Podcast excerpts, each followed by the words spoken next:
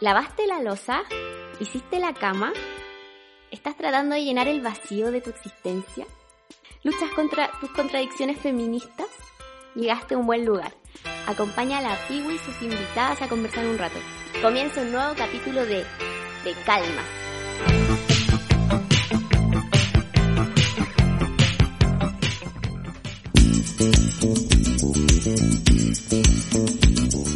Hola, hola, guachitos y guachitos.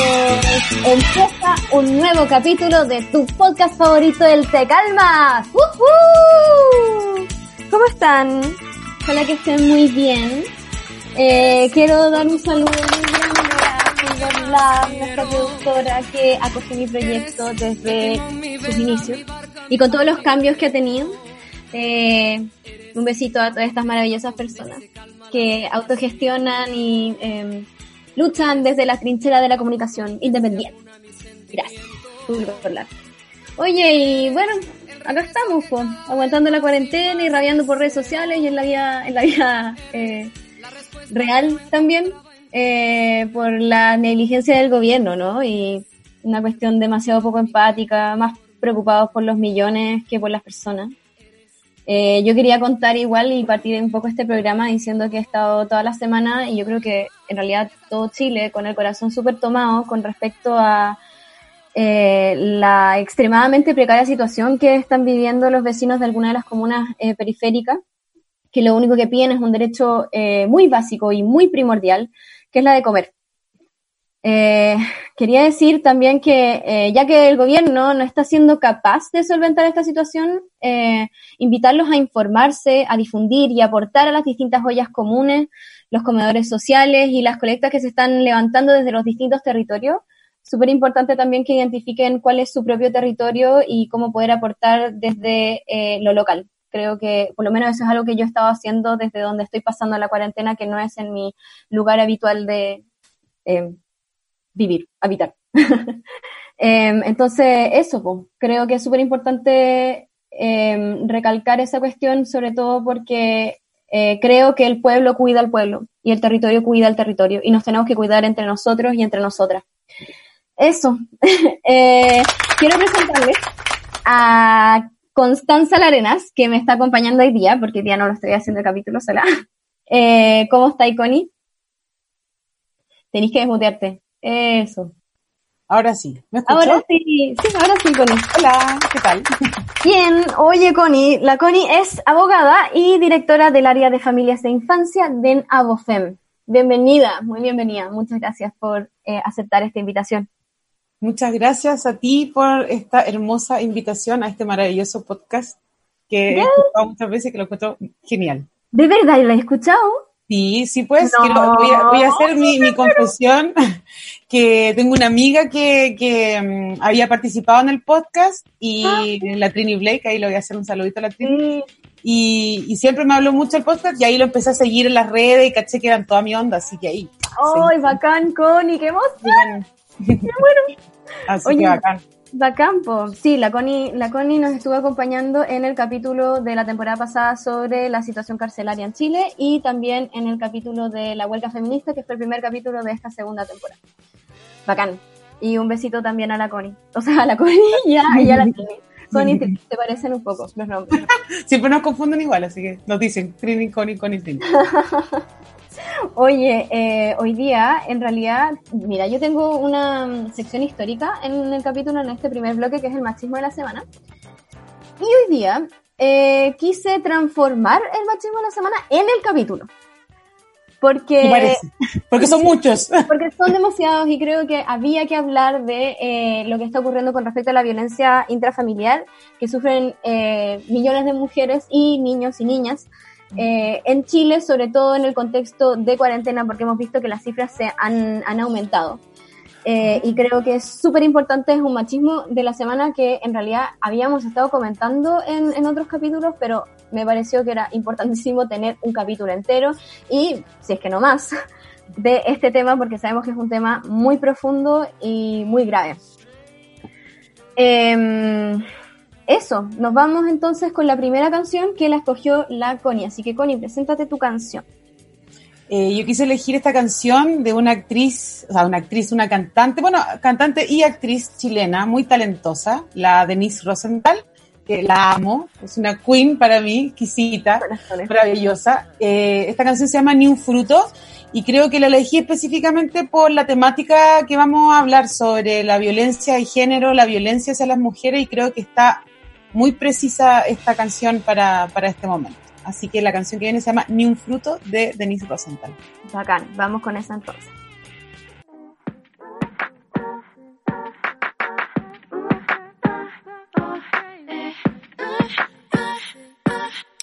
Agua de sierra, sombra de piedra, yo no pedía más, más. Del macho que es bruto no sale ni un fruto, pero no voy a callar, no. No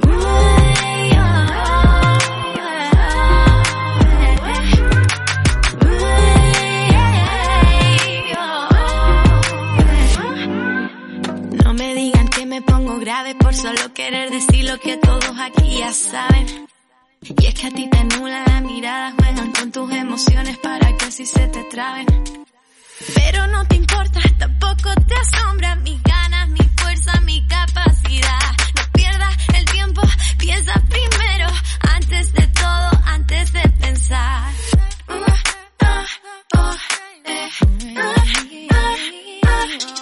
Agua de sierra, sombra de piedra, yo no pedía más, más. Del macho que es bruto no sale ni un fruto, pero no voy a callar, no. Déjame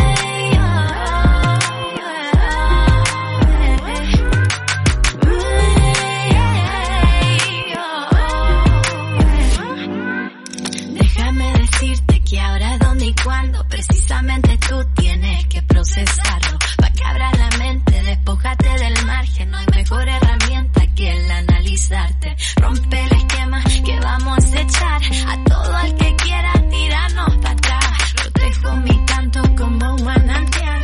Piensa dos veces, piensa más allá.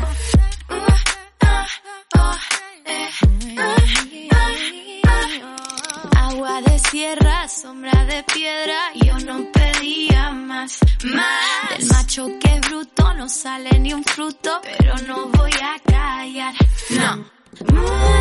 Ya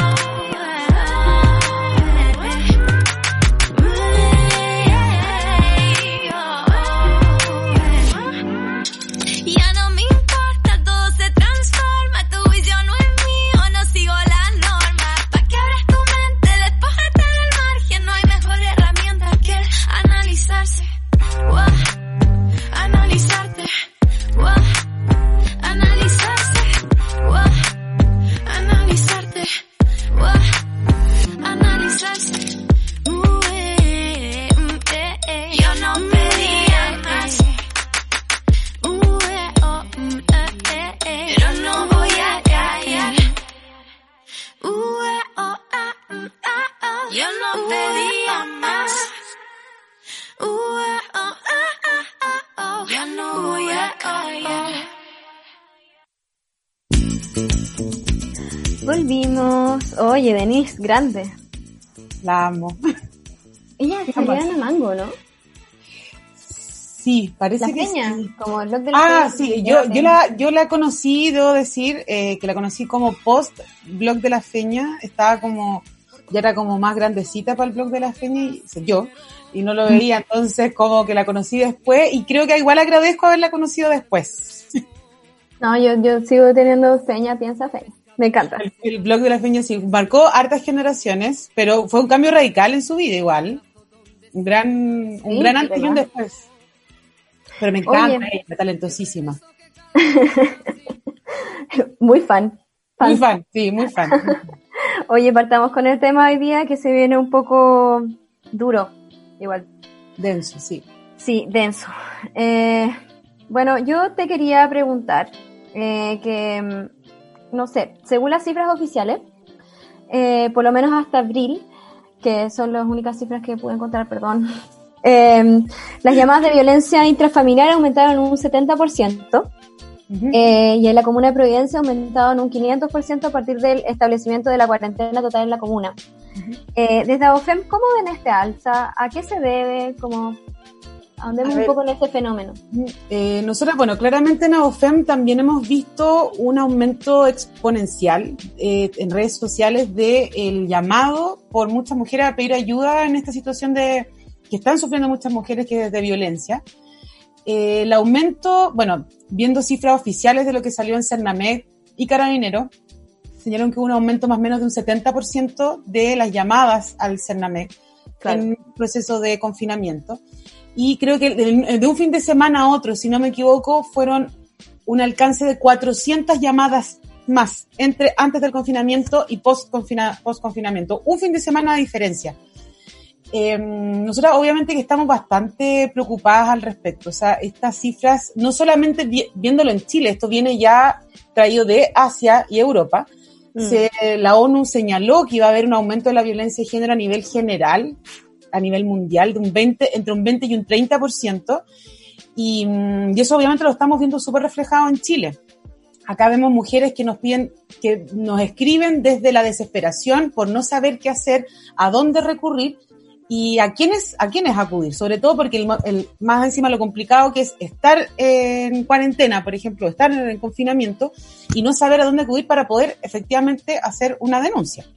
Entonces las mujeres claramente nos llaman o nos escriben como Facebook, Twitter, pero no te puedes imaginar la cantidad de denuncias que nos están llegando diarias, como por favor que hacer es, ha sido muy terrible. Yo tengo compañeras que trabajan directamente en comunicaciones de AOFEM y, y, nos dicen, estoy súper como afectadas también porque obviamente recibir situaciones de violencia todos los días, a cada rato, eh, es súper fuerte.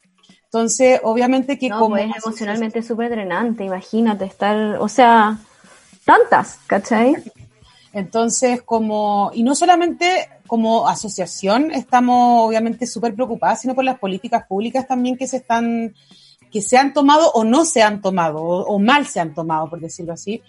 Em, tanto en la asociación como en distintas agrupaciones feministas, eh, estamos tratando de alzar la voz para poder, para que esto tenga algún tipo de cambio y poder llegar a la mayor cantidad de mujeres que están sufriendo en este minuto violencia en sus hogares. Mm. ¿Y qué, por ejemplo, qué, qué podría ser? ¿Cómo, ¿Cómo podríamos...? O sea, porque sabemos que esto se ha, aumentado porque em, para muchas mujeres estar fuera de su hogar que como por definición hogar en realidad debería ser eh, un ambiente seguro, cierto, de protección, muchas veces no lo es. Em, y por el confinamiento y el distanciamiento, eh, distanciamiento, social de la cuarentena y todo, em, tenemos que quedarnos en nuestras casas. Eh, ¿Cómo, qué, hacer? Como te, te, pregunto así como, ya, yo estoy en una situación así, ¿qué hago? Bueno, nosotras lo que, mira, mayor le mayormente le decimos a las mujeres eh, en general, obviamente que siempre que se denuncie, que, siempre se haga la denuncia, es lo que tratamos de llamar a que mayor se haga para poder, uno, tener cifras oficiales de cuál es el aumento y cuál, han sido la, cuál es la realidad que actualmente estamos viviendo.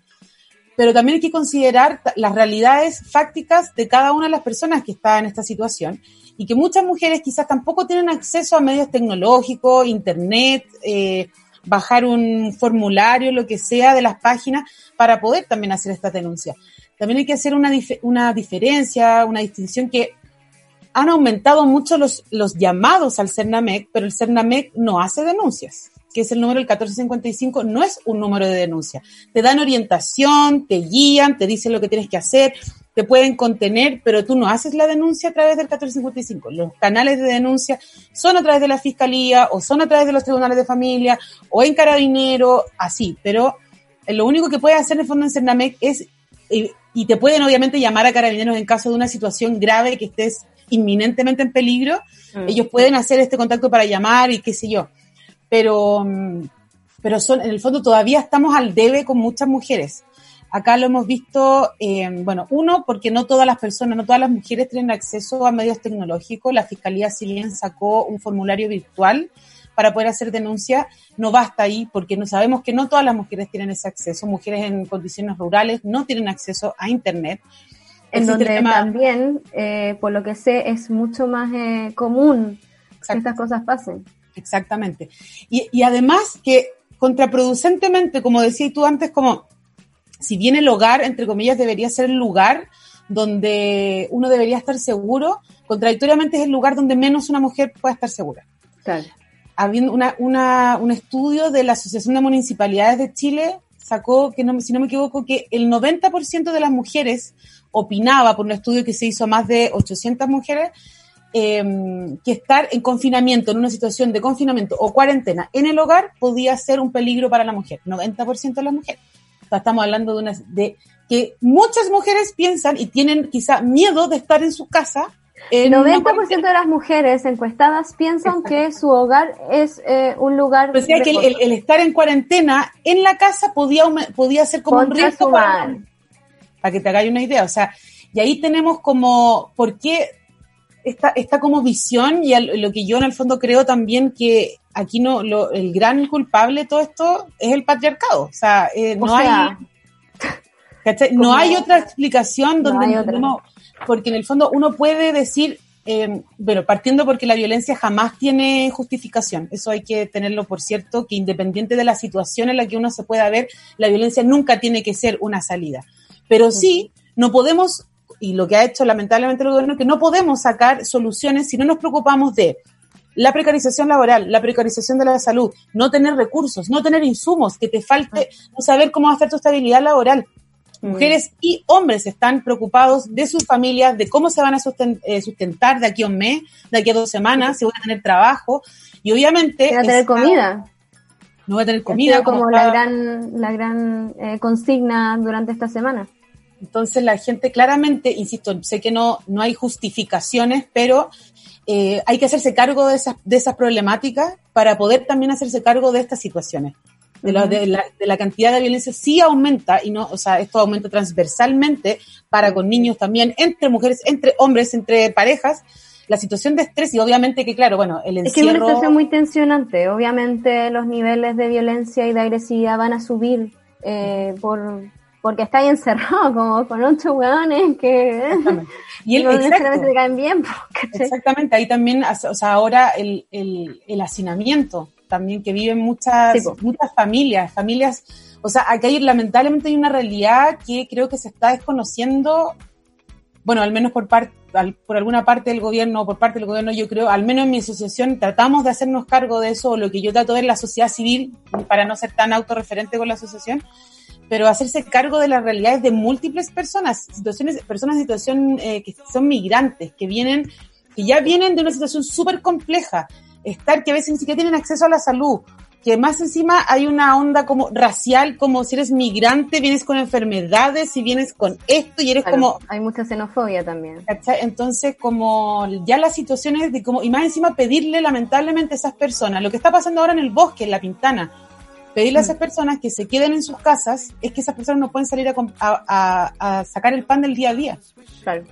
que son con lo que finalmente alimentan a su familia. Entonces, eh, vemos No, es- como es con cuático. mucha preocupación, vemos con mucha preocupación esto, eh, probablemente esto va a seguir aumentando, esto va a seguir pasando, yo te digo un 70% de un aumento, lo que más o menos, y eso que claramente esto es como una cifra que no se puede manejar al completo, es una cifra que no, solamente eso manejamos, pero pueden ser millones más. ¿cachai? Oye, eh, te tengo una pregunta con respecto a algo que decías al principio de lo que estabas diciendo ahora, que es con respecto a las denuncias, porque tú decías que el teléfono eh, era como de orientación, más bien, y no de denuncia, y que las únicas denuncias que, que existen son las de fiscalía. También leí, eh, que corrígeme si es que estoy mal, ¿ya? Pero que eh, las denuncias oficiales de fiscalía eh, disminuyeron en un 20%. ¿Cómo se puede explicar eso si es que subieron los llamados para como de ayuda en un 70%, pero bajan en un 20% las denuncias oficiales? Es como el sistema es tan precario y tan malo para denunciar, porque eso es lo único que a mí se me ocurre.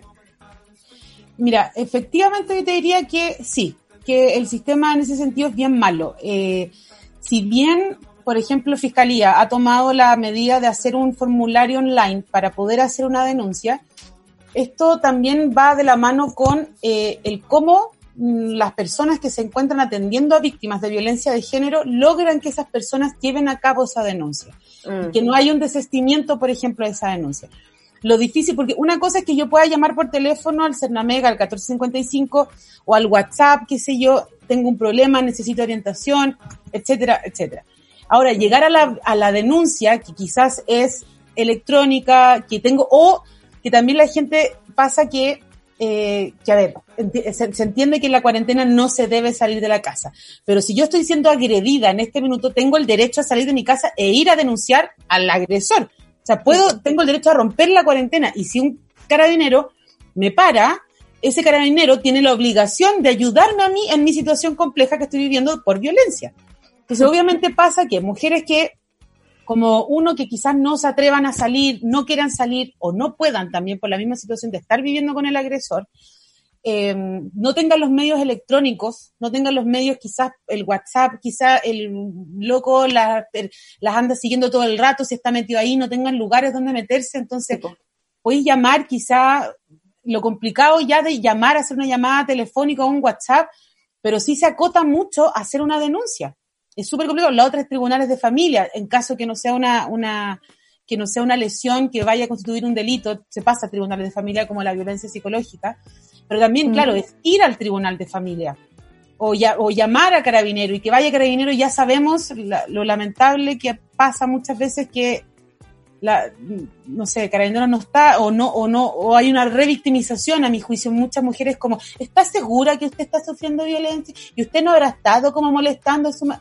¿Cachai? Como que, y eso pasa, y eso pasa porque hay poca, eh, poca preparación del personal. No, no, no solo carabineros, estamos hablando de jueces, fiscales, eh, administración de justicia en general, no hay un enfoque de género, no hay perspectiva de género, no se conocen los distintos tipos de violencia que una, que una mujer pueda sufrir, un niño, niña o un adolescente pueda sufrir, Mm. no solo en una situación de confinamiento. Entonces, ahí está, lo que nosotros vemos como explicación es eso, que no, si no tenéis los medios tecnológicos, fregaste con la, con la denuncia. Si no podéis ir, cagaste con la denuncia. Hay personas que no saben si salir o no, qué ser, qué no. Y lo único que les queda claro es, es llamar a estos números para ver lo, lo que mejor se puede hacer. No, y es que además eh, denunciar ya, o sea, siempre, siempre lo hemos hablado también, denunciar es súper es súper complejo, emocionalmente, mentalmente, es súper, súper complejo. O sea, me imagino eh, en donde tú estás viviendo todos los días 24/7 con tu agresor y además denunciarlo, o sea, eh, ¿cómo, ¿cómo llevas mentalmente y emocionalmente algo así? Me, me- o sea, creo que es como por lo bajo muy difícil si no imposible y eh, qué terrible. Y ¿Qué súmale a eso que, o sea, bueno, hay estadísticas que nosotras, el CERNAMEC se- se señaló una cifra de siete años se demoraba una mujer en acusar a su agresor. Nosotros hemos visto más o menos lo que creemos que es casi 20 años incluso. Mm, 20 años en que una mujer quizás pueda denunciar esa, de haber sido víctima, o incluso yo te diría de darse cuenta de violencia. A eso Claro, súmale claro. la dependencia económica, que Claro. en Chile eh, pasa mucho, también que tenemos una gran dependencia económica donde el poder del trabajo se radica quizás más en los hombres que respecto a las mujeres, las mujeres con, además con las múltiples cosas que ya hacemos de vivir como hijos, cuidado de la casa, además, el marido metido en la casa porque vi hoy día una publicidad en la Cruz Verde que te funo, Cruz Verde, te A ver, a ver, a ver, ¿cómo era eso? Bueno, era como Cuéntala. eh, ma- marido en la casa, los niños y el teletrabajo, ¿cómo lidiar con todo esto? Y yo así, onda, ¡ah! como, weón, casi se me salieron los ojos, como, y más encima como si fuera un chiste, como... como, como siguiendo, Mira. perpetuando que la, la- perdón, pero la weona que se tiene que hacer cargo es una, ¿cachai? La, Claro, que se tiene que hacer cargo es la mujer.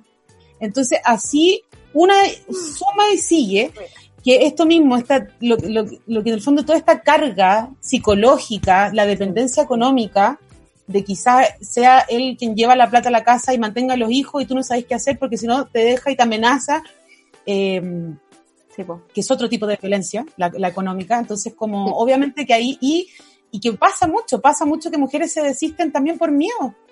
Por miedo de, lo- o sea, con la cantidad de los femicidios, miedo de más violencia, miedo de lo que puedan hacer a tus hijos. Entonces, no es fácil, eh, o sea, ya yo creo que, me imagino, un delito cualquiera es difícil denunciarlo, imagínate estar con la persona que supuestamente era que quien jamás te haría una cosa así. Sí, pues, quien te amaba. La típica. Mm, pero ya sabemos, pues el que te, el que te quiere te aporrea. Una Ja. cosa así, sí. Eh, oye, tengo eh, una pregunta para ti que está un poco fuera de pauta, así que si no sabí, me puedes decir que no sabí, pero estaba preguntándome, eh, ¿han aumentado los femicidios durante esta cuarentena? ¿O ustedes ven ahí quizás un link?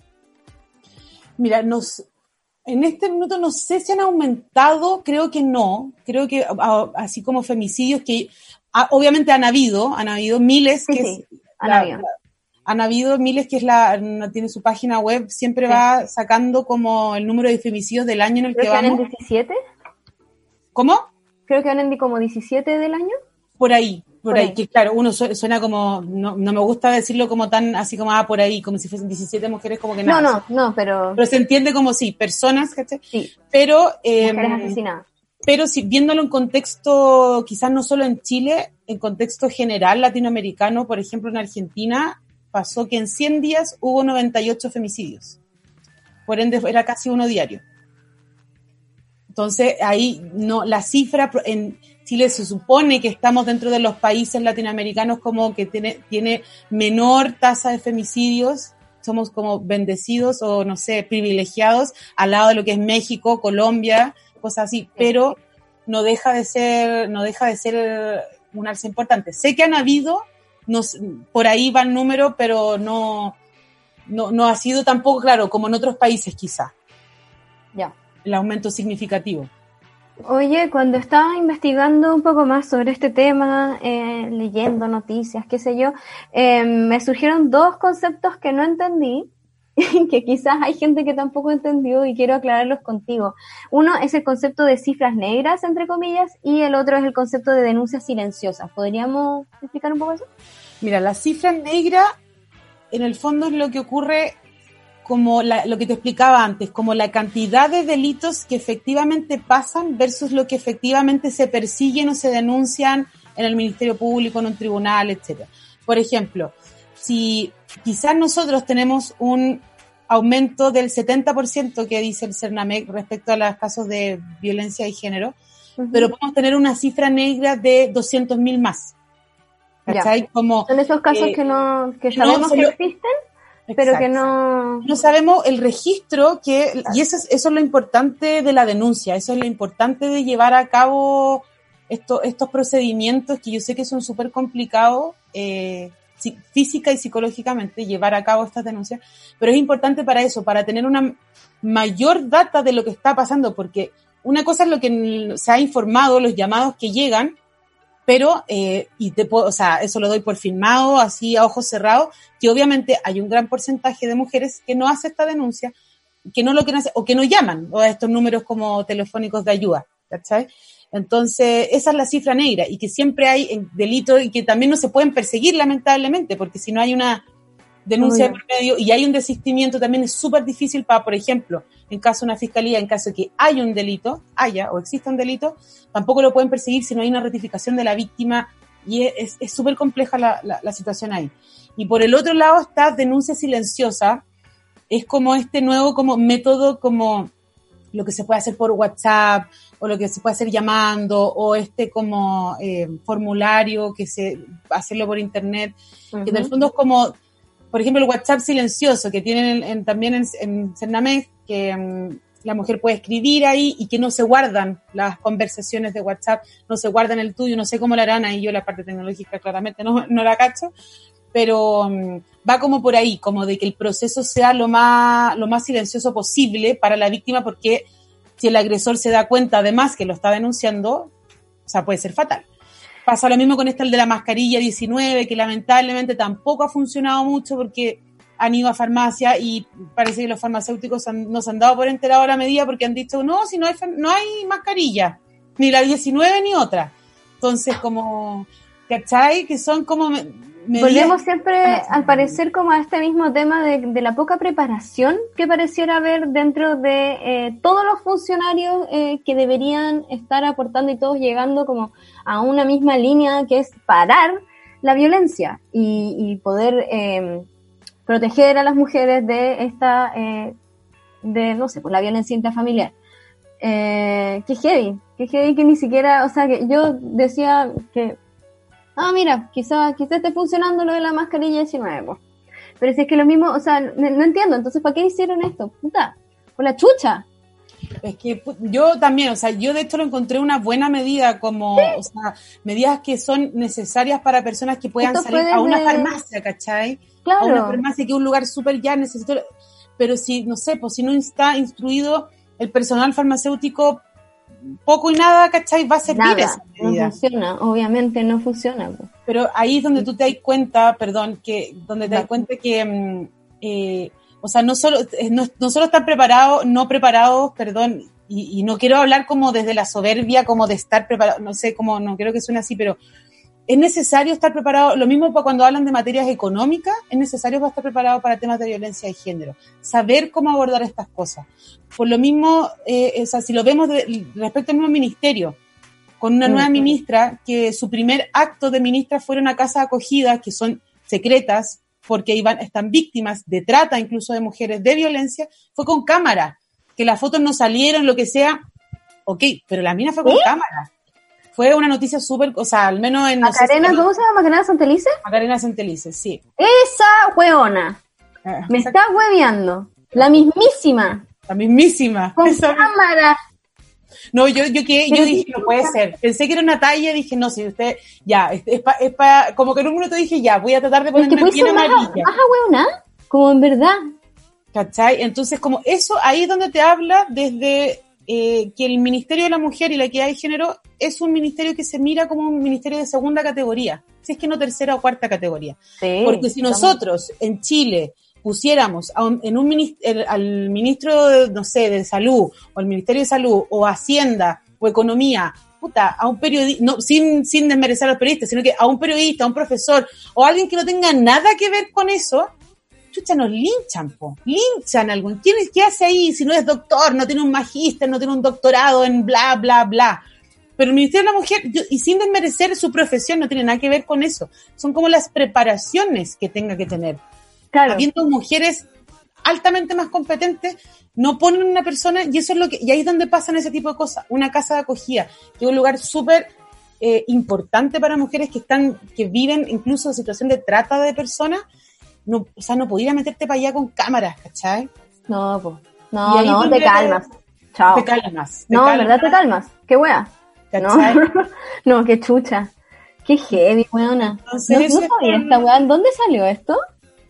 Mira, yo lo supe, por- honestamente lo supe por, por mi asociación, Lo subiste Eh, como tras bambalinas. Claro, eh, no- nos comentaron unas abogadas, directoras que, te- que tienen buenas fuentes Mm. y que, claro, probablemente eh, se, se, paró como en seco, como que no logró salir mucho. Después lo vi en un, en par de comentarios, pero como, claro, como que se mantuvo un poco ahí y.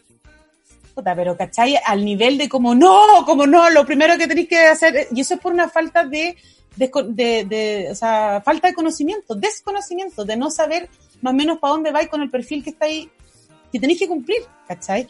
¿Sabéis lo que a mí me, me, me hace pensar eh, todo esto cuando hablamos de que no están preparadas, de que, eh, de que eh, ah, tienen estas como faltas de criterio como absolutas?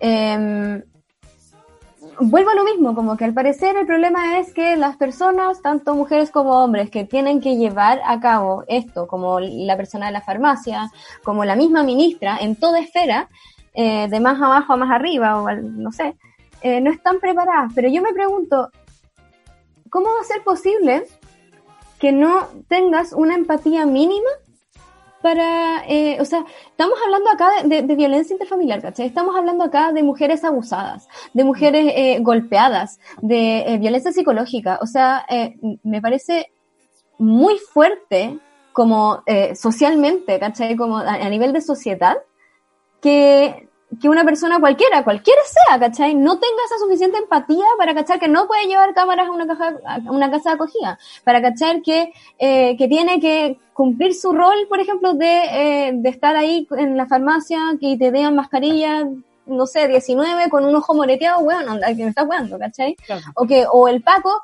que tiene que, em, que, que te manda para la casa de, de vuelta porque aunque tú le digáis que, que te fuiste de la cuarentena, ¿cachai? Porque te estaban pegando, porque estaban maltratando. Como que encuentro que esa cuestión es un, es como sistémica, como que es una falta de empatía sistémica. Y esa es yo te digo, falta de, empatía, falta de, de, preparación, falta de... Y habiendo gente súper capacitada, o sea, yo aquí creo que no es un tema de... ah, Podrían haber hecho algo, haber puesto a alguien mucho mejor, no sé, como pensémoslo un poco más, pero, pero es porque es por la, es la poca importancia, po, ¿cachai? Mm, mm. Y es, porque es la poca importancia cuando eh, aquí, aquí entran como, para mí al menos, entran como en disyuntiva y es como ya si nos vamos como a lo super macro del sistema capitalista o lo que sea, es donde qué es más importante, la vida o, eh, no sé, lo económico. Claro. ¿cachai? Como si- sin decir que obviamente que es importante que la gente tenga trabajo, Sí, pueda sí, subsistir, todo lo importante, pero eh, lo, lo que pasa es que siempre se ha criticado, no sé, pues en el Código Penal tiene penas más altas para el delito contra la propiedad que respecto a delitos contra la vida. ¿Cómo explicáis eso? Porque hay, hay un, casi un orden de importancia respecto, que se le da más importancia a eso que a las personas mismas, ¿cachai? A mí no me cabe más, o sea, no, no, no me, no, no sabría qué otra causa decirte aparte de eso, como no es el Ministerio de, de Hacienda, no es el Ministerio de Economía. Chao, cagaste, no eres importante. Y ahí es Claro. donde, bueno, eh, creo que eh, la, la, la sociedad civil, la, la autogestión, las personas que han tratado de aportar esto, creo que han hecho un gran papel. O sea, yo desde la trinchera de ABOFEM, pero creo que hay miles de organizaciones de la sociedad civil que, eh, que hay que escuchar más, que están más, mucho más metidos y que creo que son finalmente quienes responden a mi juicio verdaderamente con esta problemática. Oye, Trinca, si hacemos un corte acá. Y para seguir conversando en el siguiente bloque, eh, yo quería escuchar una canción de la Javiera Mena, que es un cover. Eh, yo no te pido la luna. Así que vámonos con esa.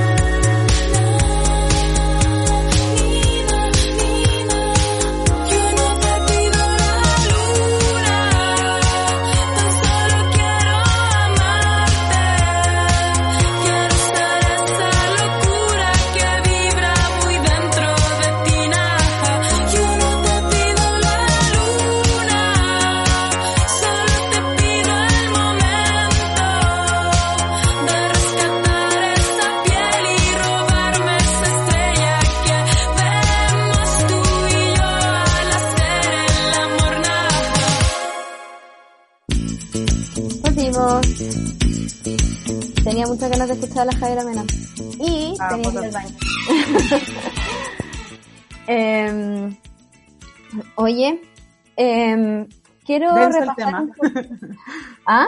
Denso el tema. ¿El tema que estamos hablando? Sí. Sí, otro.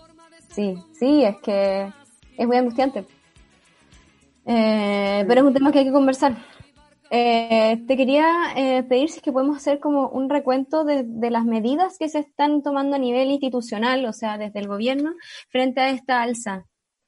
Eh, una podría ser así como la las denuncias silenciosas que tú decías, como el WhatsApp y eso. Sí, sí. Mira, yo creo que igual, a ver, por medidas siempre eh, están habiendo distintos canales como para, para poder en el fondo guiar a las mujeres que estén haciendo como o que estén sufriendo violencia en estos minutos. Eh, siempre se señala llamar a números de carabineros como el 149, la PDI, el 134, lo mismo tribunales de familia o a fiscalía. Eh, fiscalía implementó un plan nuevo que eh, es en el fondo esta denuncia online, que tú te puedes meter, te bajas un formulario que están en la página web de la fiscalía y te metes y en el fondo hay que rellenar con los datos tanto del denunciante, del denunciado, de la víctima. Es importante, hago esa distinción porque es importante señalar que la persona que denuncia no necesariamente tiene que ser la víctima, puede ser un testigo, un vecino, una vecina, o sea, personas que, que están escuchando que hay violencia ahí, lo mismo pasa con los Ya. niños, con niños y niñas y adolescentes, no necesariamente tiene que ser la persona que lo está sufriendo, si bien la víctima igual tiene que, bueno, ratificar en, en- en este caso, pero eh, pueden hacerla otras personas. Y, Pero cuando igual la víctima tiene que estar de acuerdo con la denuncia. o sea, tiene que ratificar en el fondo, salvo que, claro, ¿Qué significa eso? que la tiene que la víctima la llaman para decir como usted Ah, ratifica que Eso esto concreto. pasó, claro. Y que bueno, hay, hay en algunos casos, una- esto es algo medio muy legal, pero como si son como, hay delitos de acción penal pública y acción penal pública previa instancia particular, que filo, que es como una distinción de que si son muy graves, como un homicidio, un femicidio, el Ministerio Público está obligado a investigarlo aún aunque la víctima no quiera. O bueno, en este caso que está muerta claramente no va a querer, pero una persona, si hay un, hay un homicidio, una violación o algo así, el, el Ministerio Público está obligado como de oficio a hacer esa investigación. Pero en estos casos tiene que ser con consentimiento de la víctima. Entonces ahí es donde es un poco complicado. Pero, pero que igual se llama a que los vecinos, las vecinas, amigos, amigas de, la, de las personas, que, o sea, tratar de tener una red de apoyo como lo, lo mayor posible, no dejar de lado a las amigas, no dejar de lado al compañero, a la compañera de curso, lo que sea, familiares, como que Aislar- siempre- aislarse. Claro, no aislarse. Nosotros también llamamos como a eso, bueno, está el número del, del CERNAMEC, que, es- si bien es orientación, pero que igual obviamente es súper importante, que el 1455, de, de que te- tú puedes llamar y en caso de estar sufriendo violencia, incluso en ese minuto ellos pueden eh, tomar como protocolos de acción que Carabineros vaya a tu casa, derivarte a alguna casa de acogida, que se están tratando de implementar como mayor eh, cantidad de casas de acogida y mayores cupos. Y, y siempre, bueno, para nosotros es importante el tema del autocuidado. ¿Cachai? Que eso... Ah, sí. Ah, Es que tengo dudas, estoy hablando muy rápido. ah, perdón, perdón, perdón. Em, que em, como concretamente, entonces, las medidas que se han tomado son, onda, este, el 15, ¿cuál es el número? El Perdón. 1455. 1455. Eh, o sea, mm, como, pero eso ya existía. Sí, básicamente sí existía, pero ahora es como un, sé, donde que están como canales las 24 horas de escuchar, que te pueden llamar, orientar, cómo hacer, ponen las plataformas online en caso de no salir, igual van, igual la fiscalía y tribunales de familia siempre están dispuestos a recibir y siguen funcionando para recibir denuncias como físicamente, pero entendiendo como que no, si no se puede salir, qué sé yo, está la forma online. Sabemos que es bien, o sea, estamos hablando de una base, una base súper precaria, ¿cachai? Como de cómo atendemos a las mujeres que las están matando en sus casas, llame por teléfono. Ujú. Pero, ¿cachai? Es eso. Ya. Es eso Oye, básicamente. Y concretamente, una persona que está sufriendo este tipo de eh, violencia va, llama a este número y ¿qué hace? O, por ejemplo, que quiera denunciar. Tiene que rellenar el formulario. Después, ¿qué pasa? Como súper concretamente, porque yo creo que estamos súper poco educados con respecto a lo que va a pasar en la realidad, ¿cachai? Porque hablan de denuncias, de no sé qué, y como, ¿qué, qué es eso? ¿cachai? Mira, ahí los canales, a ver, como para hacer como una distinción, la, la primera y la más importante que es cuál va a ser el tribunal, por decirlo así, que se va a encargar de llevar este proceso. En caso de que exista un delito, decir como amenazas, femicidios, parricidio, que haya un delito asociado, va a pasar a la fiscalía, porque la fiscalía es quien investiga los delitos. ¿Se entiende? Sí, o sea, dependiendo de la- lo que había dicho antes, dependiendo de la gravedad de Y la cosa. en fiscalía, bueno, se investiga, se hace todo el cuento y de acuerdo al delito y a la pena asociada va a ir un procedimiento en el juzgado de garantía. Eh, va a haber un procedimiento de- dependiendo del tipo de delito. Puede haber un procedimiento abreviado, no abreviado, etcétera. Como que eso va a ser por la, línea penal, porque hay un delito asociado, amenaza, lo que sea. En cambio, si es, em, si es algún tipo de violencia psicológica, violencia económica o lesiones que no hayan dejado, lamentablemente, que yo igual lo encuentro malo, pero lesiones que no hayan dejado marcas en el cuerpo, se ir a tribunales de familia. ¿Cómo? Una lesión que no deja marcar el cuerpo como... Un empujón, Ah, ya. me empujó, nos no sé, pues nos pegamos así, bla, y no, no, no fue tanto, no hay una marca, eh, Ya. pasa generalmente a tribunales de familia. Ahí también está el tema del delito del maltrato habitual y qué sé yo, pero, eh, pero generalmente ahí se pasa en familia que, que si bien va a haber una instancia de una, pueden haber medidas cautelares igual, protección, lo que sea, pero eh, es, es complicado, como que ahí, o sea, siempre para que haya una medida cautelar es necesario que haya una denuncia, es necesario que la persona hable, que diga, que ratifique, ¿cachai? Mm, claro. Entonces, que generalmente obviamente pasan en, en- en fiscalía porque son situaciones más graves, pero, mm, pero eso es como la primera instancia. En caso, por ejemplo, de haber lesiones, te van a pedir, eh, o, o- o lo que primero uno recomienda, ir a constatar lesiones.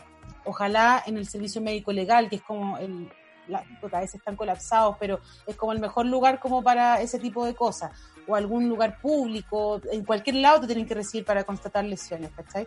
Pero para poder llegar con prueba. Es un proceso bien complejo y uno tiene que lamentablemente eh, decirle a la víctima que no necesariamente esto va a mm, como va a, a tener una pena asociada. Es decir, como puede que haya como un procedimiento abreviado y al final porque el, el agresor reconozca su delito y diga, bueno, sí, yo en verdad amenacé, está bien, bueno, se abrevia y ya no hay condena, ¿cachai? Se arregla- hace como una especie de arreglo, acuerdo. Entonces, eso es como lo complicado, como que no, la tasa de condenas no son tan altas versus como las de los arreglos, ¿cachai?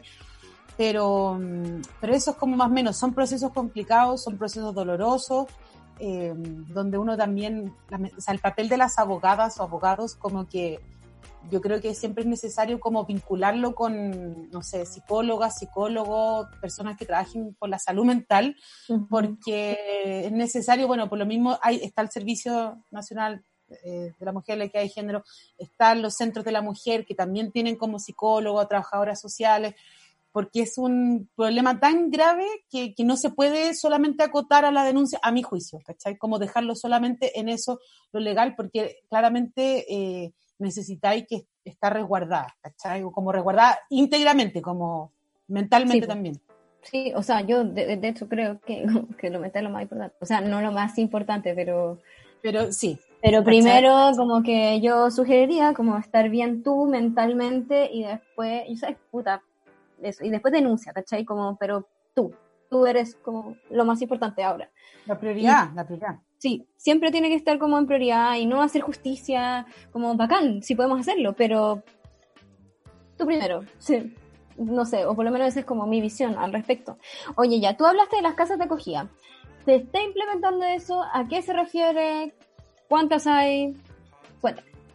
Mira, las casas de acogida, bueno, existen obviamente hace tiempo, que son lugares que son, como que no hay mucha, por decirlo así, conocimiento de ellas porque son secretas.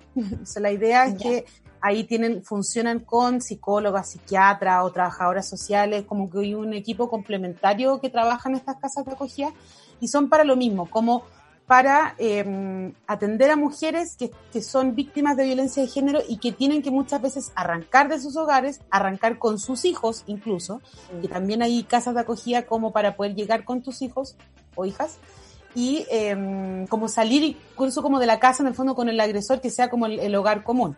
Ahora, de, efectivamente se estuvo hablando de como en esta situación de, mm, de, de, de confinamiento, pandemia, toda esta cagada que está quedando, me acuerdo que hubo un, una petición, si no me equivoco, era específicamente como de la Camila Vallejos con, otra, con otras diputadas asociadas que pedían que hubiese mayor, eh, mayor acceso a las casas de acogida, es decir, como mayor cantidad, que puedan llegar más mujeres, y como en este proceso de confinamiento que incluso hubiese para, mm, como por ejemplo el caso que se pidiera que el hombre saliera del hogar común y no tuviesen dónde cumplir la cuarentena para que no quedara como no tengo dónde cumplir la cuarentena y, y no puedo quedarme afuera, ya hubiese una weá donde el weón incluso pudiese llegar. O sea, como a estos esos niveles se ha llegado como de preocupación para que no estén en el mismo lugar, ¿cachai?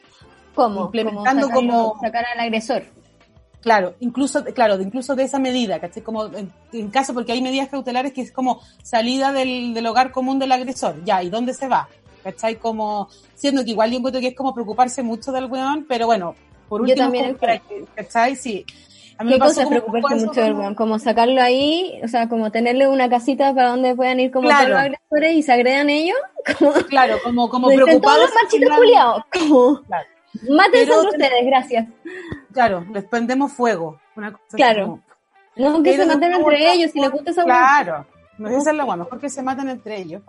Pero de una u otra forma es como, o sea, a mí lo que me, lo que creo yo que es lo importante es que no, es que no estén con la mujer ni con los hijos, ¿cachai? Es que, Obviamente que que yo te quería como... que las mujeres y en sus hijos, pero a- Claro. eso se está tratando de implementar en mayor medida como para que puedan salir sin peligro. Bueno, ahí hay, nosotros siempre damos como, no solo en AGOFEM, sino que en las distintas asociaciones que tienen acceso como a víctimas, medidas de autocuidado para como sal- salir con tales implementos, de qué hacer en la casa, dónde ir, ¿cachai? Como va Ya. por ahí.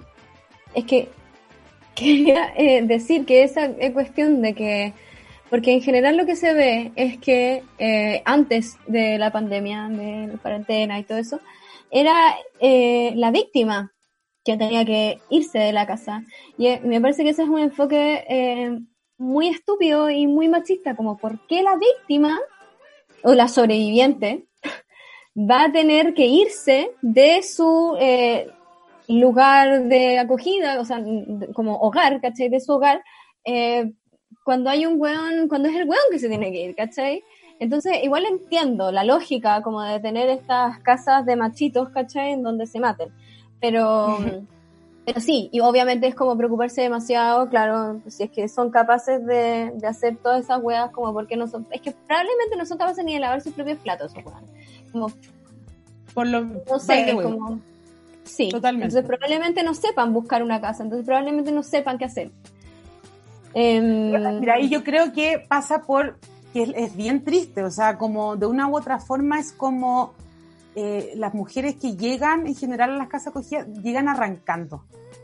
¿Cachai? Arra- Eso, eso es como su medida que como, salieron con lo opuesto, porque weón, quizá el weón las iba a matar, ¿cachai? ¿Cómo Como llegan tuvieron a que- una casa de acogida? Como tú, no sé, pues como que vais a los pacos y te llevan a una casa de acogida. ¿Uno puede Va- pedir va- que la lleven a una casa de acogida? Va a depender generalmente, claro, como por ejemplo, ya, tú vayas a carabineros, te pueden derivar como para que vaya a un centro de la mujer. Cada comuna tiene su centro de la mujer que atienden con abogadas, con psicólogas y ellas tienen como el vínculo directo con estas casas de acogida. Es como ya, llegan las personas, bueno, si la persona está arrancando, no tiene dónde quedarse, este, no tiene algún familiar o amiga, lo que sea, que la pueda obviamente acoger a ella sola o con hijas e hijos eh, se destina como para que se vaya como a esos lugares. Es bien, es bien triste la situación, claramente, y es bien, Sí, sí, obviamente. ¿cachai? Como Bien fuerte también. llegar como de- literal desesperada a un lugar porque necesitáis esconderte del weón porque te puede matar, ¿cachai? Pero vemos esto como todos los días, como eh, mujeres que están con medidas cautelares y aún así eh, las matan, aún así hay femicidios, entonces los buenos no tienen miedo a nada, ¿cachai? No, a ese nivel. Entonces, como es la única forma que finalmente la estáis escondiendo. Que sí, es terrible, pero hay que hacer algo al respecto en ese minuto para ¿cachai? Claro, la urgencia, pata. obviamente, como que hay que, hay que atajar la urgencia.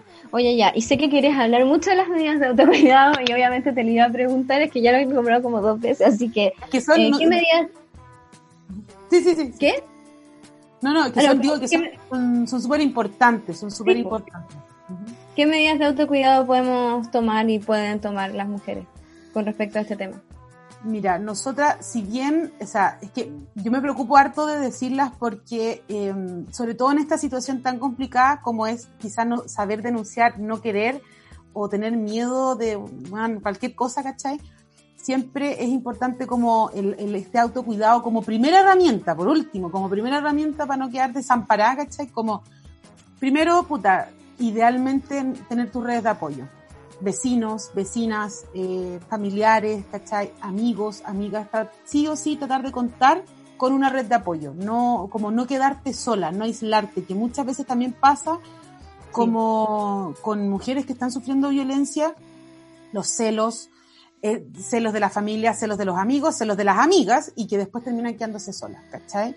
Tener como algún a la mano un número de contacto poder llegar, un bolso con ropa, con documentos, plata en efectivo, cosa cualquier weá, puedes agarrar tus cosas y salir corriendo.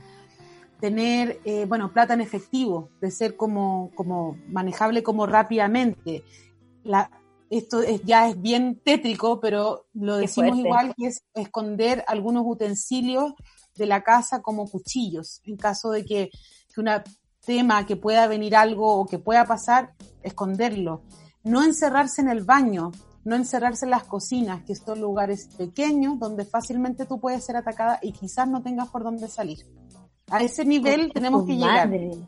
a ese nivel, a ese nivel. No, no te encierres en el baño o no, no te dejes con las puertas cerradas porque te podéis quedar en un lugar donde no podías tener escapatoria. Concha tu madre, weona, estoy para la cagada con tus tips. Pero claro, son unos tips yo, espantosos, pero es la Cosmopolitan, tips para Claro, no ser, tips para como no ser asesinada, como tips una en contra del femicidio. ¿Qué esta Sí. wea? Bueno, terrible, pero eh, eh, es- o sea, yo la primera vez que lo escuché como que me hicieron todo sentido, Sí, pero pero fueron también como mierda, como como esto es real. nivel. Esto es real y a ese nivel pasa que, que la violencia de género, esta violencia que ocurre todos los días y a cada rato, es tan así eh, que, que se tienen que tomar esas medidas, lamentablemente. Sí, pues. Qué, qué heavy. Estoy para cagar. No, es, es atroz, es triste la weá. ¿Para qué te voy a decir una cosa? Porque es triste, pero Sí, bueno, súper fuerte. Hay que hacer... Pero, pero necesario hay también. cambios que hay que hacer institucionales demasiado grandes. Para mí esto es un cambio a nivel no solo, no, so- no, no sirve nada al gobierno de turno, No. el cual sea. Si, si, si la- el tema de la preparación, esto es una weá social también, saber que el patriarcado cómo nos caga psicológicamente eh, a mujeres y hombres. Y esto no es una weá como la típica que salen como, ah, la feminazi, bla, bla". no, esta weá es como, es algo que se tiene que hacer necesario y notorio para mujeres, hombres, niñas, niños, como esto pasa, ¿cachai? La violencia pasa. El que, distintos tipos de violencia que mujeres que no se dan cuenta, como desde el, o sea, como el exceso de trabajo en la casa, desde el, el excesivo cuidado de los niños, ¿cachai? Como la única que se hace cargo de la hueva son las mujeres, como los chistes machistas, como todo ese pequeño, esos micromachismos que uno vive el día a día, como con pequeñas weas, son weas que no, que, y que, y que incluso también calan, que yo lo he dicho en otras ocasiones, calan también en los hombres, como los prototipos que tiene que cumplir un hombre. Perdón por cambiar como radicalmente el tema, pero hacer un paréntesis, como había visto como un estudio hablando ONU Mujeres que decía como dentro de las causales por las cuales aumentaba también la violencia, era, eh, sin ser una justificación, obviamente, la violencia, que los hombres no sentían este problema de no poder eh, como llevar el dinero a la casa, de no poder como sustentar a la familia. ¿Y eso qué Claro. es? Finalmente es un constructo social, es una estructura social que te lleva a pensar que tú, hombre, no puedes ni cagando ser un weón como, no vaya a ser mantenido, a ver que weón del cafiche, el, la- te hacen pico en toda, toda índole de cosas. Y además eres como, como, ni cagando puede pasar que un hombre falte en eso, ¿cachai? Entonces como, a ese nivel neuronal llega a afectar esto que es el patriarcado, como un hombre que se queda en la casa cuidando a los niños sigue siendo como, ay, ¿qué, qué es eso? Como el weón, no sé, po. Oh, Como- ¿cachai? Que eh, también quiero hacer un paréntesis. El otro día estaba viendo tele y estaban dando un, como, no sé, como un reportaje como en el Tele 13, ¿cachai? Que a mi familia le gusta ver Tele 13 y me carga. Pero bueno. Eh, y están como haciendo un reportaje sobre como el teletrabajo, ¿cachai? Y como las distintos teletrabajos. Nada, mierda de reportaje, concha tu madre. Como, no sé por qué hacen una weá tan larga, una weá de mierda, ¿cachai? Todos sabemos cómo funciona el teletrabajo, es una caca, como es precario, ya. Y ese Bacán. no quiere verle enfoque. Bueno, la wea es que eh, salía así como, nosotros somos una familia demasiado feliz en donde yo tengo que trabajar y no teletrabajar porque soy enfermera y como que ella era enfermera y, tenía que ir a trabajar físicamente, obviamente, y él era como, este weón diseñador gráfico, ¿cachai? Eh, y eh, él decía como, bueno, yo estoy muy contento de ayudarla ahora que ella tiene que ir a trabajar y yo me quedo en la casa con los niños y bueno, yo las baño y ayudo Claro. a lavar los platos y yo como, weón, tú no estás ayudando ni una weá, ¿cachai? Como que ese siempre fue como tu puto deber, ¿cachai? Como, y él decía, no, pero si yo no me siento disminuido porque ella trabaja, que ella está salvando vidas. Y es como, oh, puta madre, qué rabia este weón, como, saque- sáquenlo, ¿cachai? ¿Por qué Sáquenlo, tiene que opinar? Como, ¿por qué lo, lo entrevistaron a él? ¿Por qué, ¿Qué le importa lo que tiene que hacer? ¿Qué es lo que tiene Ay, que hacer? no. ¿Por qué no le importa? Le, le entrevistaron a ella, ¿cachai? Que es como, enfermera, Es que para que Está claro, para que cachí. Exacto, para que cachí, como para que cachí. O sea, lo entrevistaron a él para saber si se siente disminuido por quedarse en la casa. Y la otra weona está, claro, la otra weona va y se, y se mete con millones de weones COVID Eso, y positivos la y, weona como- filo, su trabajo le weón. Como hasta el pico, con una enfermedad mental, con depresión, la weona, porque se puede morir en cualquier momento, ¿cachai? Y este weón, no, sí, está súper fácil, como que me gusta pintar con las niñitas. Como, ¿qué, qué esta mierda? No, weona, pero ¿cachai? ¿Cachai lo que es como, por eso yo digo, y, y, y encuentro brigio como el patriarcado influye en hombres y mujeres y es como uno tiene que reeducar a la gente, ¿cachai? Reeducar de cómo... Y reeducarse también. reeducarse, por cierto, por cierto. O sea, yo todos los días me, me, Sí. como me tengo pensamientos hueones y me autorreto, como no. Yo también, no. como, Y es, y es brigio, como me, encuentro, me he criado bien, me he criado bien para decirme Claro. que me reto a mí misma, ¿cachai? Pero, pero es heavy que es necesario como hacer ese, ese trabajo con hombres y mujeres, familias, niños, niñas, como de, ya va más allá de como, ay, la gente que se pone cuática, como, ah, no sé qué, los niños y la weá, los, no tienen, como que se ponen cuático a wear que las feminazis, que cualquier weá. No, weón, es una weá que socialmente nos va a hacer mejor a todos entender que esta weá es A una todes. sobrecarga. A todos, ¿cachai? Sí. A todos nos va a ser una, es una sobrecarga que, que es necesario eliminar de, como del día a día, ¿cachai? Oye, em, qué bueno que estábamos hablando del ejemplo de al guaguito que ayuda a cuidar a las niñas. Porque te quería, y sobre la educación también, porque te quería eh, preguntar, como para ir cerrando un poco, el último tema que te quería preguntar era sobre eh, la violencia infantil. Porque es que, mira, tuve un capítulo la semana pasada sobre eh, como la educación online y todo eso, y ahí surgió una cuestión eh, que es que el confinamiento eh, obviamente resulta eh, altamente riesgoso para personas en situación de vulnerabilidad física, sobre todo quienes están más pro- desprotegidos, que son las niñas y los niños. Eh, yo diría que las niñas, bueno, pero los niños también, ¿cierto? Y adolescentes. Y mm, ahí salió un poco la conversación de que ir a la escuela significaba muchas veces también entrar en un espacio que era de mucha contención y protección para, para muchos niños y niñas. Eh, y como eso no es posible, ahora eh, también se pierde ese espacio de protección, seguridad, etcétera. Y em, en la escuela también eh, se, se puede hacer un monitoreo eh, de los niños cuando están sufriendo eh, algún tipo de abuso o de violencia en sus hogares. Em, y ahora no se puede hacer eso. Y muchas veces las escuelas también son las que reciben este tipo de eh, denuncias. Yo te quería preguntar eh, si es que has sabido, si es que, no sé, del tema de la violencia infantil en general. El Bueno, 40. ese también, sí, pues, es, es otro ítem que es súper grande, que, eh, que bueno, acá yo tomo un poco las palabras de la Patricia Muñoz, que es la defensora de la niñez, que es como para mí también otra ídola, Ídola. seca, maravillosa, La TKM. con unos ovarios, pero fantástico. Eh, y que se ha, se ha- para variar, para variar, eh, se ha invisibilizado nuevamente a niños, niñas y adolescentes, como en este contexto, nuevamente como niños como, como que no los escuchan, como lo que está pasando, sus necesidades, lo que pasa en sus cabezas, todo como nuevamente no se escucha. Mm. Eh, si bien se han hecho ahora, hay una mesa social que se llama Mesa Social COVID-19 que implementó el gobierno donde llamó por violencia de género, por violencia contra niños, niñas adolescentes, que fue invitada la Patricia Muñoz, y hizo este énfasis sobre todo en el tema como, por ejemplo, el tema de la educación, como eh, en este sentido, uno, de partida los niños y niñas, igual que las mujeres, eh, son los como las principales víctimas de eh, que pueden sufrir más en un confinamiento. Sobre todo niños y niñas que estén en situación de vulnerabilidad, niños migrantes, niños que tengan enfermedades asociadas, incluso niños con VIH, así Ujú. como niños en situación de discapacidad, mil, etcétera. Y, y que obviamente que esto como que tampoco ha sido tomado eh, salvo por, eh, para mí, la Defensoría de la Niñez, que son quienes siguen recibiendo denuncias también online, teléfono para llamar, la línea libre, etcétera. Eh, lamentablemente con el tema de la educación, a mí lo que me pasa es que en una situación tan compleja y es como que acá donde todavía no se toma en cuenta o, o no se toma la importancia de la salud mental de esos niños, de esas niñas, ¿cachai? Como si, eh, no estamos de vacaciones, no estamos en una situación agradable, estamos encerrados en las casas porque hay una pandemia mundial afuera que puede matar gente.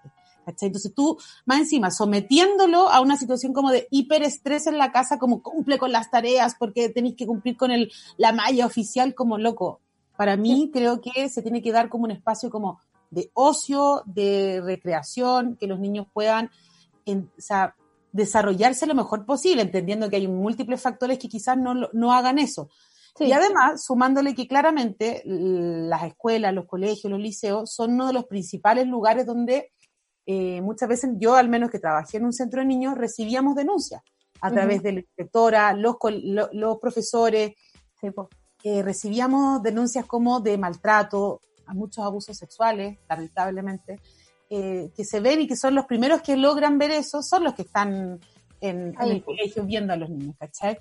Ah, pues. un dato Porque fue- pasa una cuestión súper interesante, o sea, no interesante, pero sí interesante, que en el fondo que es distinto a la violencia que podemos percibir en adultos, adultes, porque, em, porque los niños muchas veces no van a contar, no tienen la posibilidad siquiera de contar, porque no entienden lo que está pasando, no, no lo pueden computar, porque por el fondo como distintos estadios de desarrollo mental, po, o sea, de cognitivo. Eh, entonces, es súper importante ahí la labor del profesor, la, la profesora, eh, para poder detectar eh, estas cuestiones. pues. Pero ahora eso no existe. No existe esa, esa comunicación, sobre todo uno cacha perfecto eh, cuando un niño viene con algún tipo de, de problema así. O sea, se, se nota eh, kinéticamente, ¿cachai? Se nota, se nota que no quiere abrazarte y te saca como que no, que le- no sé, pues de repente su actitud corporal cambia radicalmente. Eso no lo podemos ver ahora como por la telecomunicación, no lo estoy, no lo puedo ver en pantalla. Entonces, ahí tratamos de lo mismo como vecinos, familiares, como Mm. lo mismo que pasa con las mujeres acá también, si tú uno es testigo o gritos, gritos, ando, yo de repente yo soy súper como esa persona como eh, molesta, que como si ve algo raro o escucha un grito y al tiro casi que me voy a meter y toco la puerta y me a, humear, ¿cachai? Como Claro. que soy como esa persona molesta, como quien está loca, voy, ¿cachai? Sobre todo con niñas y niños, como que ahí me toca la fibra sensible Sí, pero ahí llamar a los vecinos, a las vecinas, familiares, a denunciar, a no quedarse callados. Las denuncias pueden ser secretas, entre comillas, tú podéis pedir incluso una medida cautelar, bueno, en el caso sobre todo como de mujeres violentadas, pero podéis pedir como que sea como la cautela de la persona que denuncia, pero es necesario porque son quienes están en mayor situación de, de desprotección, como mismo lo- bien lo decías tú, como niños que en verdad no pueden decirlo, quizás no pueden llamar por su desarrollo cognitivo, su autonomía progresiva, no, quizás tienen desde miedo, angustia, de las de, incluso por peleas de los padres, a situaciones de vulneración de ellos mismos. Yo estuve hace no mucho en un seminario en la Universidad de Alberto Hurtado por, a raíz del confinamiento, COVID, toda la web, y, y fue una, una cifra que yo, que bueno, se sabía un poco, pero en una semana en Barcelona, la primera semana de confinamiento o de, de cuarentena, hubo 21 más de 21.000 descargas de pornografía infantil. En un- la primera semana de, de- de cuarentena. Son cifras que son, yo, o sea, a mí, a nosotras, a nosotras, a mí me llegaron denuncias de, de Instagram donde ponían, eh, donde habían niñas, o sea, no, ni siquiera lo quiero decir porque fue lamentablemente la imagen, o sea, tratamos de decir como no divulguen más esta imagen, solamente manden, eh, métanse como PDI, cibernética, caché, como no publiquen más estas fotos porque te lo juro que la weá es espantosa, o sea, desde maltrato físico a abuso sexual, violación y co- unas weas que de verdad que ahí se te paran los pelos. Y pasa demasiado. Instagram. Instagram. En Instagram, te lo juro, por mi vida, por mi vida que fue una wea, la peor imagen que he visto en mi vida, creo que nunca me voy a, nunca me voy a borrar esa wea. Pero Nunca, qué horror, nunca, nunca, weón. Y eso pasa, o sea, como eh, para mí, como, como dentro de la Comisión de Familia e Infancia que estamos nosotras, tratamos de visibilizar todo lo que está pasando como lo, lo- abandonada que está la niñez en nuestro país, desde lo, desde lo que pasa en Sename, que ya es Mm. una constante violación de los derechos humanos de los niños que están bajo la tutela del Estado. Hasta quienes se encuentran en su familia y siguen siendo víctimas igual de violencia y, mucho abuso, mucho abuso. Chile es un país con mucha tasa de abuso sexual, de delitos sexuales, ¿cachai? Entonces, aquí, lamentablemente, queda que las familias, las personas, los mismos niños, nosotros igual también tratamos de llamar, si bien Abofem no, no atiende directamente como llamados de niñas, ¿cachai?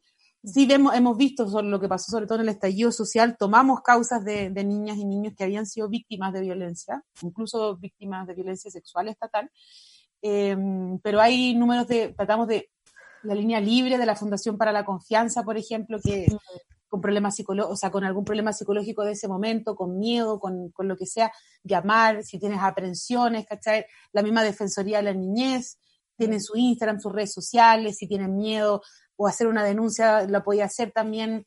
Sé que es complicado de repente, pero lo- yo sé que lo- lo- la- las cabras, los cabros, adolescentes, niños como van, son harto más clever que una misma en la tecnología y Sí, con yo creo que-. Yo sé que no, no todos los niños y no todas las niñas tienen ese acceso, como lo hablamos antes, pero ah, si no son ellos, que sean los, los vecinos, que sean los parientes. Si tú, ¿cachai? Que el niño no está, no habla bien, que no te quiere abrazar, que no está, que, no sé, pues no quieren ir al baño, o sea, no, no, la encopresis, que no quieren hacer pipí, ¿cachai? Cosas así. Son pequeñas señales que tú, ¿cachai? Que un niño puede estar siendo vulnerado. Si está muy agresivo, si está muy tímido. Son pequeñas señales tanto de, de un delito en la esfera de, de la sexualidad o un maltrato ya de golpe, lo que sea. Es complicado, es súper complicado, pero Es muy delicada esta weá. Y socialmente creo que también es un, para mí es una deuda que la sociedad entera debería hacerse, hacerse cargo, como con lo que pasa con los adultos mayores que Mm. prácticamente bueno, están súper abandonados, que a la, a la suerte de la olla Mm. pasa mucho con la infancia también. Ahí, por lo- yo por lo menos ahí me creo que la, la Pati Muñoz está haciendo un rol así fantástico. Me, se por esto un montón. Eh, y desde, desde el gobierno, ¿qué? ¿Lo nombraste? Porque no...? Bueno, ahí está, claro, la subsecretaría, está la Carol Bowen, que es la, la actual subsecretaria de la, de la niñez. eh, está- de- bueno, estaba, mira, para que te hagáis una idea, la Carol Bowen en un minuto estuvo como en la terna de las posibles ministras de la mujer antes de la, de la Macarena Santelice. ya, ¿Cachai? O sea, Como, es de esa onda. Sí, yo no, honestamente la Carol Bowen eh, la cacho como ahí nomás, eh, no creo que sea mala, pero no, su trayectoria no, no, para mí no es como la de la Pati Muñoz, que tiene una trayectoria impecable en todo su trabajo. Eh, si bien hicieron lo que te contaba como esta mesa social COVID-19, que es sobre, hay una de, de, fondo como de violencia de género y hay otra de niñez donde llamaron a la Pati Muñoz y puso estas situaciones como que está pasando.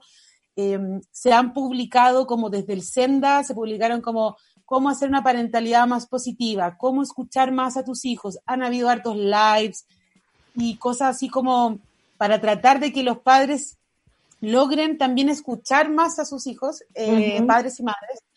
Pero, pero como te decía antes, yo sigo sintiendo que está súper invisibilizada, no es un tema. En este minuto no es tema como, ah, sí que los niños puede que estén un poco estresados, puede que haya niños como, ¿cachai? O puede que, ah, puta, la vulneración, como, entiendo, mujeres que están siendo súper vulneradas, maltratadas, matadas, asesinadas. Eh, también hay niños que están, niñas que están en la misma situación. Entonces, mm, creo que están al de, para mi juicio, y como siempre, lo han estado eh, con la niñez en el país, ¿cachai? Están súper al de. Qué, qué horrible situación. Y Súper, que- todo lo que he visto, quizás es como bien dramático nuestro podcast. no, pero, pero está bien, sí, hay que hablar de estas cosas como que son temas que, si es que no se están hablando, lo vamos a tener que hablar, porque son temas importantes.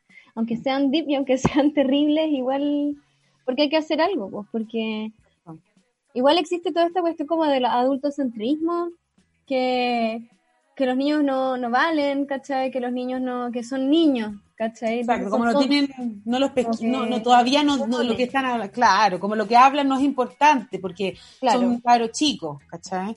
cuando me parece súper eh, puta extraño que no se tome en consideración, o sea, que, que- que sea un tema tan tan invisibilizado cuando hay niños en todos lados, ¿cachai? Y cuando uno puede conversar con los niños todo el rato. Exacto. Y, y, y obviamente, puta, que, qué rabia, qué rabia esta weá. Quedé demasiado para la cagada con la weá del, de la pornografía infantil. No, eso es espantoso. Eh, Yo, súper eh, fuerte. es muy fuerte. eh, yo me acuerdo, o sea, bueno, cuando salió. ¿Cómo puede este- ser tan mala persona? O sea, coronavirus mala persona. Como- Claro, claro. No, no, y horripilante. O sea, no, para mí es como horripilante. O sea, no, como no, ese pero la weá perversa. perverso, un weón que se merece Sí. la muerte, ¿cachai? Sí, Como- no, sí, sí. Así de simple, se merece Sí. la muerte, este. ¿cachai? Sí. Eh, eh, puta, mira, cuando nosotros fue, no sé, fue, o sea, y esto pasa no solamente, o sea, es en Chile y pasa, esta- vimos páginas como, eran como colombianas, cuestiones así, lo que te contaba que pasa en Barcelona hace poco en un, en un seminario de la, de la Diego Portales, sociología, yo no me equivoco, hubo una de, eh, ¿te has cachado que los Zoom de repente se pueden meter como, no sé si les ha pasado que de repente se meten como bots, como mini como robots que empiezan a hacer como hackear las, las reuniones de, de Zoom? Eh, me pasó, es que, mira, yo no soy tan buena para estas weas, pero me pasó, tuve una conferencia eh, de sobre arte y performance. Eh, y, se, y claro, se metió al- alguien. Y como que decían que hackeó a la profesora, pero yo no le creo tanto. Pero tuvieron que cancelar toda la wea. ¿Eso es un bot? Eso, eso es un bot, ¿cachai? Y en, en uno de las Diego Portales metieron pornografía infantil, po, weón. A mí me Concha pasó tu así. quedó la cagada. Y a mí me pasó, a mí personalmente me pasó en uno, hablando de infancia, porque nosotros estamos en, en Navofe en materias de infancia, Mm. era como un seminario con juezas de familia, con eh, profesores de la Universidad de Talca, habían españoles, de todo, así como todo súper internacional, y se metieron unos, unos como bots que son como, no sé, pues gente que yo no sé si tiene mucho tiempo libre y se meten a hackear, weá, hablaban como, con algunos tenían como acento argentino, otros tenían como fuck de niga y metieron una porno entre medio de una mina haciendo unas cosas espantosas y nosotros, y yo veía la cara de la jueza que la pobre puso una cara deforme, yo como concha. Weón, la wea violenta por la chucha. Hablando de infancia, pues, ¿cachai? Como ni un respeto, ¿cachai? Y, No, y, o sea, y- como- y en el otro que te decía pornografía infantil, yo menos mal no estaba en ese otro seminario, pero yo decía, concha, o sea, weón, gente enferma, gente realmente No, gente enferma. Gente enferma que. we- we- Weón, ¿cómo te puede calentar una wea así? O sea, tenés que estar muy enfermo y para como distribuirlo, no, weón. Se calman los weones. No, se, que se mueran. Que se mueran. Ahí, ahí es donde estamos, yo creo que ahí sí que estamos, como sociedad chilena, tenemos un, un, un gran, como Sí. también debe en eso, la, de verdad que la, la- las víctimas de violencia sexual en Chile son muchas, demasiadas, y que no, porque también no se, como lo que hablamos muchas veces como de la educación sexual afectiva de los niños, niñas, adolescentes, lo importante que es Súper importante. entender, ¿cachai? De qué partes no es necesario tocar, que no, no te tienen que tocar, que son Sí. tuyas privadas, como, porque pasa mucho que se normaliza el tío que vive en la casa y que de repente, uh, le pegan el poto a la niña porque, ¿cachai? Como, que ya es adole- ¿cachai? Muy adolescente, como, eh, ay, filo, pero si es el tío, pero si nada, si es una palma. No, No, ¿cachai? tío degenerado asqueroso. ¿Cachai? Como cosas así, y sabes que se normaliza demasiado. Y pasa que yo tuve millones de causas donde tenía mamás que habían sido abusadas e hijas, ¿cachai? Entonces es un fucking círculo que no sale y condiciona No, y el tema de educación sexual es súper importante para prevenir este tipo de cuestiones. Como eh, ese- eso hay que tenerlo súper claro. Oye, em, tengo una última pregunta. Eh, así como, ¿qué está pasando por, con respecto a, no sé, por cuarentena total, Santiago, la, la, la, eh, con los papás que están separados y eh, cómo vaya a ver como a un hijo? Mira, ahora, por la última medida que tomó el gobierno, fue como, como que siempre pasa la misma caga con esto. Nosotros sacamos, por si lo quieren ver, se lo dejo a la gente, hay un documento de relación directa y regular que está en, la, en el Instagram de AOFEM, que uno se puede meter como documentos y sale como, lo, lo hizo, lo hicimos en la Comisión de Familia, con mi compañera Camila Stornol, que ella ahora está la actual directora de la comisión, que se, se lució con este paper y hablamos un poco sobre esto mismo. Ahora la actual medida que tomó el gobierno fue que se habían suspendido completamente las eh, como relaciones directas y regulares, es decir, el niño o niña que está con su papá o mamá o que la, la, en quien tenga el cuidado personal se queda ahí. Eh, esta, había pasado la primera vez que estuvo en cuarentena, después lo volvieron a cambiar y salieron como los salvoconductos de carabineros para poder trasladarlos, no sé qué. Ahora, de nuevo con la cuarentena total, lo volvieron a, a como prohibir y ahora de nuevo volvieron a salir como pequeños salvoconductos. Se supone que es como que puede solamente ir pero no regresar. ¿Cachai? Como que se, se puede ir, el niño por ejemplo está en la casa de la mamá, se puede ir donde el papá, pero no puede regresar donde la mamá. Está como una cosa media, como una situación media extraña. Lo que yo creo, yo creo que es importante que si bien acá es el interés superior del niño el que debe primar y la salud de ese niño y la salud de esos padres y personas alrededor de la existencia que de ese niño o niña sí. que tiene que cuidarse. En ese sentido, yo creo que eh, puta, acá se criticó mucho al gobierno con esto mismo porque decían que, que, la idea es que no se trasladen, pero los niños son vectores, en muchos casos son vectores de este, de este, de este virus culiado y, sí, y, pueden contagiar a otras personas, ¿cachai? Entonces también, y considerando que no el, la gran mayoría de Chile quizás, o, o, personas que tienen que trasladar como en transporte público, micro, metro, no en auto, no en la comodidad de su auto, ¿cachai? Que puedan sin temar a nadie.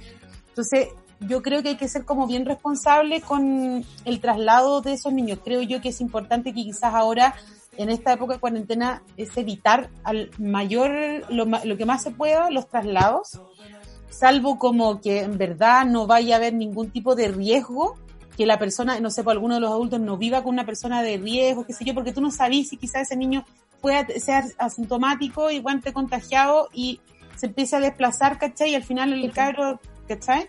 Entonces, eh, si bien eso es lo que, lo que ahora fue, que lo prohibieron, habían dejado como que no se trasladaran, pero salió un salvoconducto, tengo entendido, que es como para solo un traslado, ¿cachai? Como ir, nada más.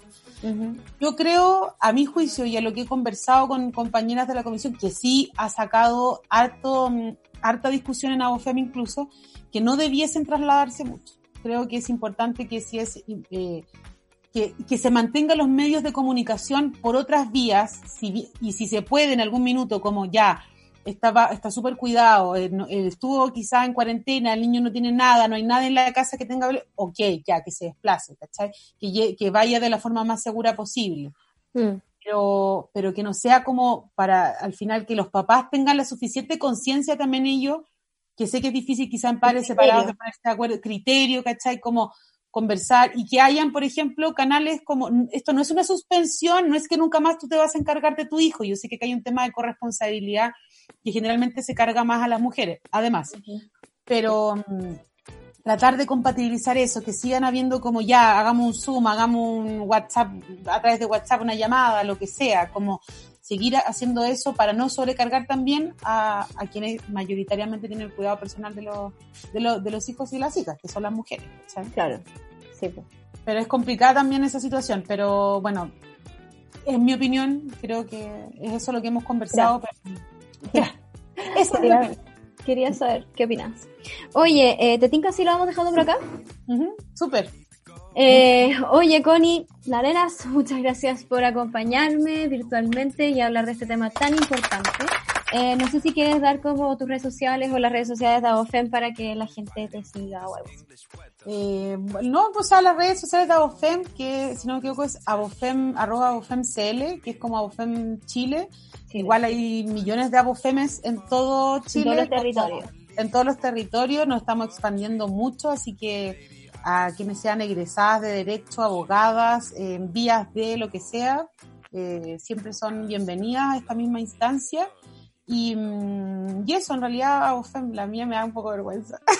Ya, tranqui, ¿no? Está bien, está bien. Bacán. Así que eh, eso, pero para que sigan las redes de Agofem, ahí estamos publicando constantemente cosas, esto mismo, a la misma Comisión de Familias e Infancia que, que vamos publicando también en las redes. Así que eso, muchas gracias Claro. a ti, Piwi, porque lo pasé la raja, bacán haber conversado No, muchas gracias a ti, gracias por escuchar el capítulo, o sea, el programa. Oye, eh, yo también quiero decir que eh, sigan a nuestras redes sociales, nosotros somos Tecalmas, arroba Tecalmas guion bajo en Instagram, para que ahí vayan siguiendo y ahí vamos a tener toda la información sobre los capítulos y este capítulo y probablemente vaya a ser un cartel súper, súper lindo. Agradecer de nuevo a Fulgor Lab, que nos acompaña como siempre. Y eh, eso, pues. Eh, nos vamos con la última canción, que la eligió la Connie también. Connie fans. Muy fan de Denise Rosenthal de nuevo, pero no, también tiene que ver con este mismo tema. Se- la canción se llama, eh, ay, ¿cómo El era? amor no duele. Eso, súper la buena fan. El Pero, amor no duele. Es que yo lo tenía acá escrito, yo lo tenía acá escrito, lo tenía fácil. Es una canción que, me, que eh, también tiene que ver con esto mismo, de cómo creo que empoderar también a las mujeres, y creo que es una frase súper súper importante, el amor no duele. Y No tiene por qué doler. mensaje, exactamente, como mensaje a todas las niñas, niños, mujeres, Ujú. niñes, todes a este territorio, adolescentes, para que una Bacán, entonces nos vamos con la canción de la Denise Rosenthal, El amor no duele, ¿por qué no? Y eh, nos escuchamos en un próximo capítulo del Te Calmas. Chao, que estén bien. Chao. Tú nunca serás ni la mitad de mi verdad. No sabes ni has sabido amar. Yo me equivoqué al creer que te podía cambiar. Por suerte nunca volverás. Porque el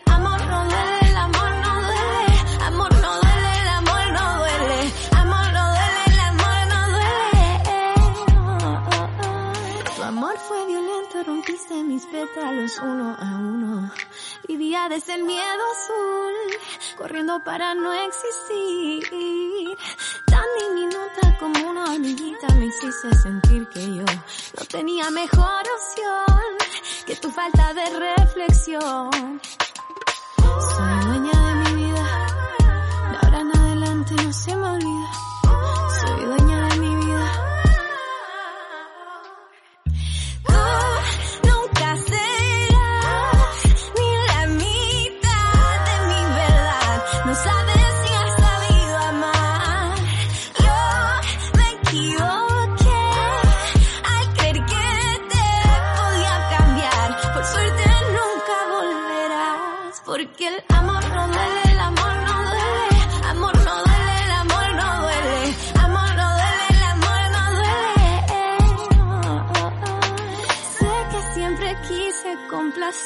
Sin perderte, comprenderte. Muchas veces me olvidé de mí. Sé que tu manera de tenerme, poseerme, dependiente, nunca va a hacerme feliz. Porque yo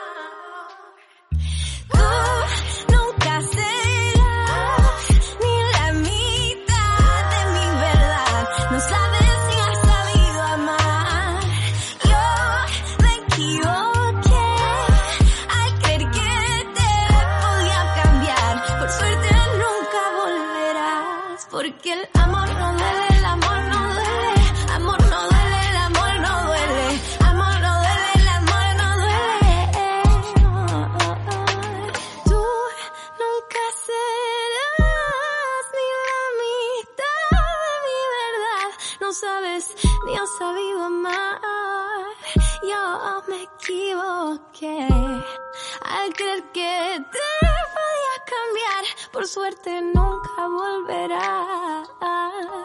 Amor no duele, el amor no duele. Porque el amor no duele, el amor no duele. Amor no duele, el amor no duele. Amor no duele, el amor no duele. Mm.